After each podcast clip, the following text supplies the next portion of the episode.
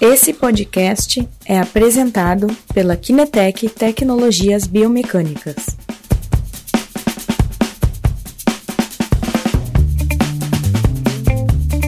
Boa tarde, pessoal. Bem-vindo a mais uma live, uma live um pouquinho diferente. Agora vamos falar. Que o pessoal está entrando. Uh, gostaria que ainda não chegou a dar uma olhada ao nosso canal do YouTube depois falaremos dele, né? De entrar no nosso canal YouTube, fazer a inscrição, acompanhar as antigas lives lá. Hoje falaremos um pouquinho delas. Se não tem também o podcast, como tem também, uh, como tem também na IGTV, tá? Hoje é uma live de transição. Estamos passando da uma sequência de live que fizemos uh, até então a um novo modelo de live, as aspas, né, sempre com convidados, sempre assim. Mas uh, o que, que a gente está querendo nesta live aqui é ver se alguém tem sugestões ou ideias para temáticas para as próximas lives, né? Então, é, que o pessoal está entrando, eu, quem ainda nunca viu o nosso canal YouTube ou quem ainda uh, não viu o nosso podcast, recomendo te entrar no YouTube, tá? No YouTube a gente tem todas as lives que fizemos até então. Já temos um bom número de inscritos e muita gente acompanha, olhando uh, muito bem as lives que a gente uh, né, faz, acompanhando a live inteira. São conteúdos um pouquinho extensos, né? Por exemplo, temos uh, uh, a live com o Leonardo Tartaruga, que foi 58 minutos, aquela com Eduardo Ávila, onde falamos de lesões comuns de pé tornozelo, dá 56 minutos, uh, aquela com Rodrigo Rosa, né, sobre a mecânica e, elástica da corrida foi de 48 minutos, então as lives são todas um pouquinho extensas, né? Entre a meia hora e a hora, digamos assim. É, outra coisa interessante, eu sou apaixonado para os podcasts, aqui são os nossos podcasts, tá? Tanto é, dentro do iTunes quanto do, do Spotify. É, estamos chegando próximo de, de um ano de live, já realizamos mais de 20 lives, né? Então, uh, uh, acho que junho, né? Julho que começamos, julho do ano uhum. passado que começamos a fazer live. Agora, uh, para o mês que vem, a gente vai fazer em junho quatro lives com quatro pesquisadoras brasileiras, não de Porto Alegre, que estão fazendo um trabalho lento né? Já tivemos aqui pesquisadoras uh, de ponta, pesquisadoras que estão fazendo um trabalho realmente legal, como o Leonardo, o grupo dele, né? o, com o Rodrigo, com a Elren, tivemos uh, a Flávia, uh, a Flávia Martinez, então já tivemos um pesquisador bem interessante. As próximas pesquisadoras elas trabalham né, em um nicho específico em uh, pacientes neurológicos, uh, muito trabalho sobre crianças com paralisia cerebral, mas também uh, com pacientes de Parkinson. Então, com elas entraremos um pouquinho no assunto desta live, né, o futuro um pouquinho da, da biomecânica é, no sentido que é, elas estão pesquisando as novas metodologias e os efeitos que estas estão é, trazendo né, para os pacientes para justamente ter um aproveito clínico de novas técnicas, novas tecnologias também. então, são lives que terão um pouquinho esta temática. A ideia da inovação tecnológica uh, que está acontecendo nos últimos anos nos leva a diferentes aspectos. Elas estão impactando na evidência de algumas técnicas, na evidência de alguma tecnologia, de que contributo elas estão trazendo em âmbito clínico. Então, uh, a pesquisa acadêmica está está um pouquinho sempre criando mais assuntos para proveito uh, clínico. E uh, também uh, tem outras situações sobre o desenvolvimento tecnológico da biomecânica.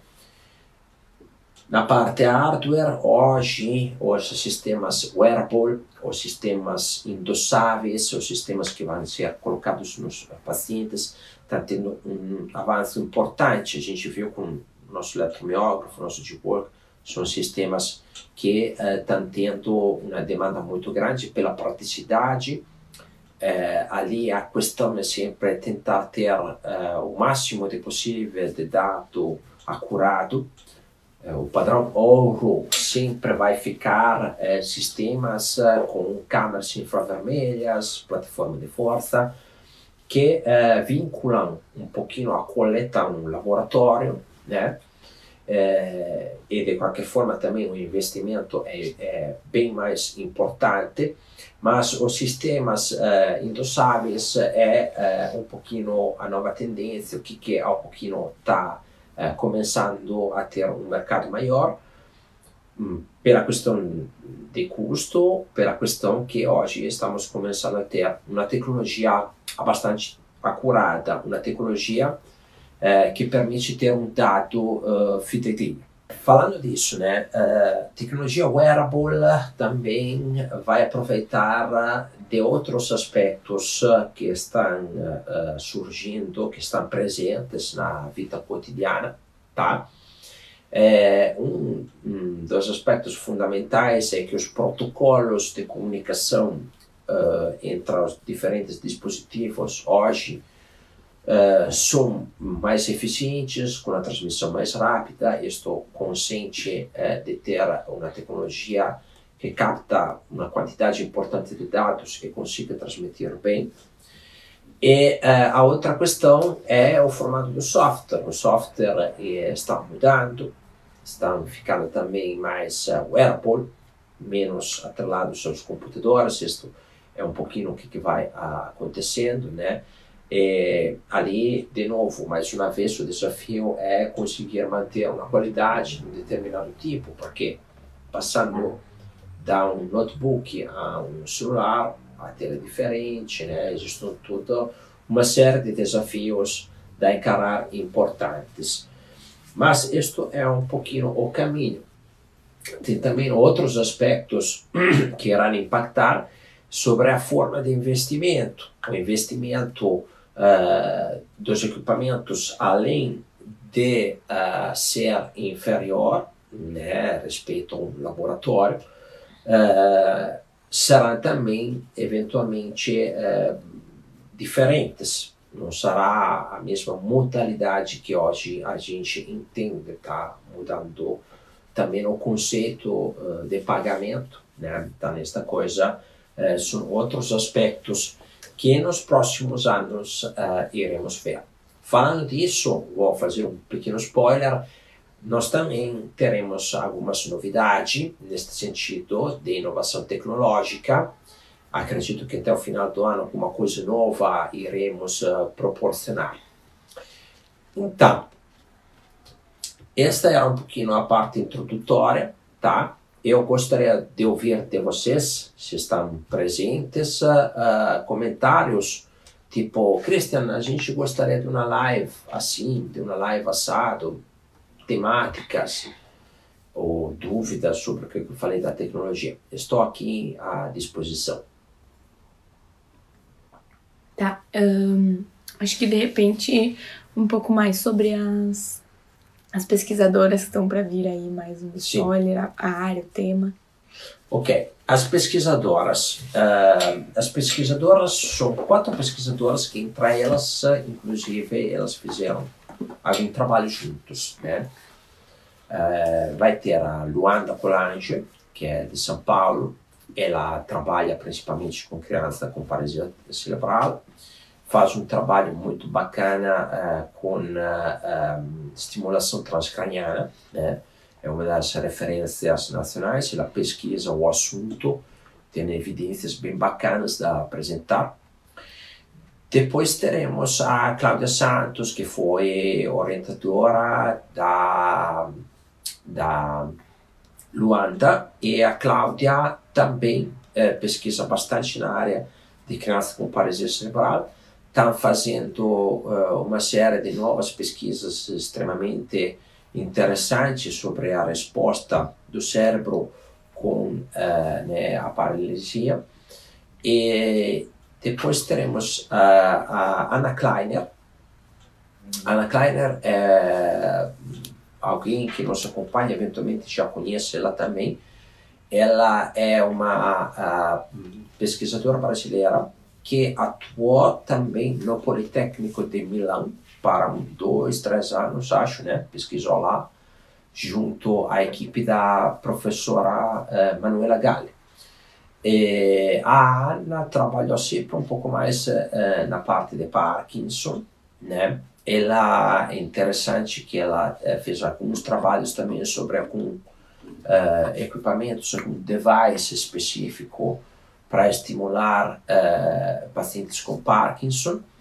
Hoje ela uh, lida, administra um centro uh, reabilitativo na cidade de Rio Claro, um centro que tem laboratório de análise de marcha, né, o centro uh, Princesa Vitória. E depois, enfim, vamos ter de novo conosco a Aline Pagnussata. Esta vez com a Aline entraremos um pouquinho mais em detalhes sobre o trabalho que ela está fazendo de pesquisa, falaremos um pouco mais uh, nesta parte. Então, estas daqui são as próximas quatro pesquisadoras que iremos encontrar. Se vocês têm sugestão de live, deixa aí nos comentários. Podem colocar sugestão de live, quem quiser, pessoal. Isso aí. A gente vai olhando o comentário de vocês ao longo da semana. Vocês podem deixando a sugestão de vocês. E a gente vai conversando ao longo da semana para as nossas próximas lives. Perfeito. Na semana que vem, uh, só uh, de novo para retomar, teremos a Luanda conosco. A Luanda uh, está aplicando uma técnica bastante nova, né? E vai ser interessante conversar com ela para ver a evidência que ela está trazendo sobre esta técnica, né? Então, hoje era isso aí, pessoal. É, Davi Graça deixou aqui uma sugestão, temática sobre modalidades esportivas temáticas sobre modalidades esportivas. Sem dúvida, Davi, a gente vai retomar elas, tá? É, neste momento vamos fazer um mês uh, uh, falando um pouquinho mais de marcha, de pacientes neurológicos, mas uh, o esporte é sempre alternado com esta parte clínica, né? Então, sem dúvida, a gente vai retomar. Provavelmente, a partir do final de julho, começo de agosto, retomaremos no esporte de novo. Ok, obrigado pessoal, bom almoço, nos vemos na próxima.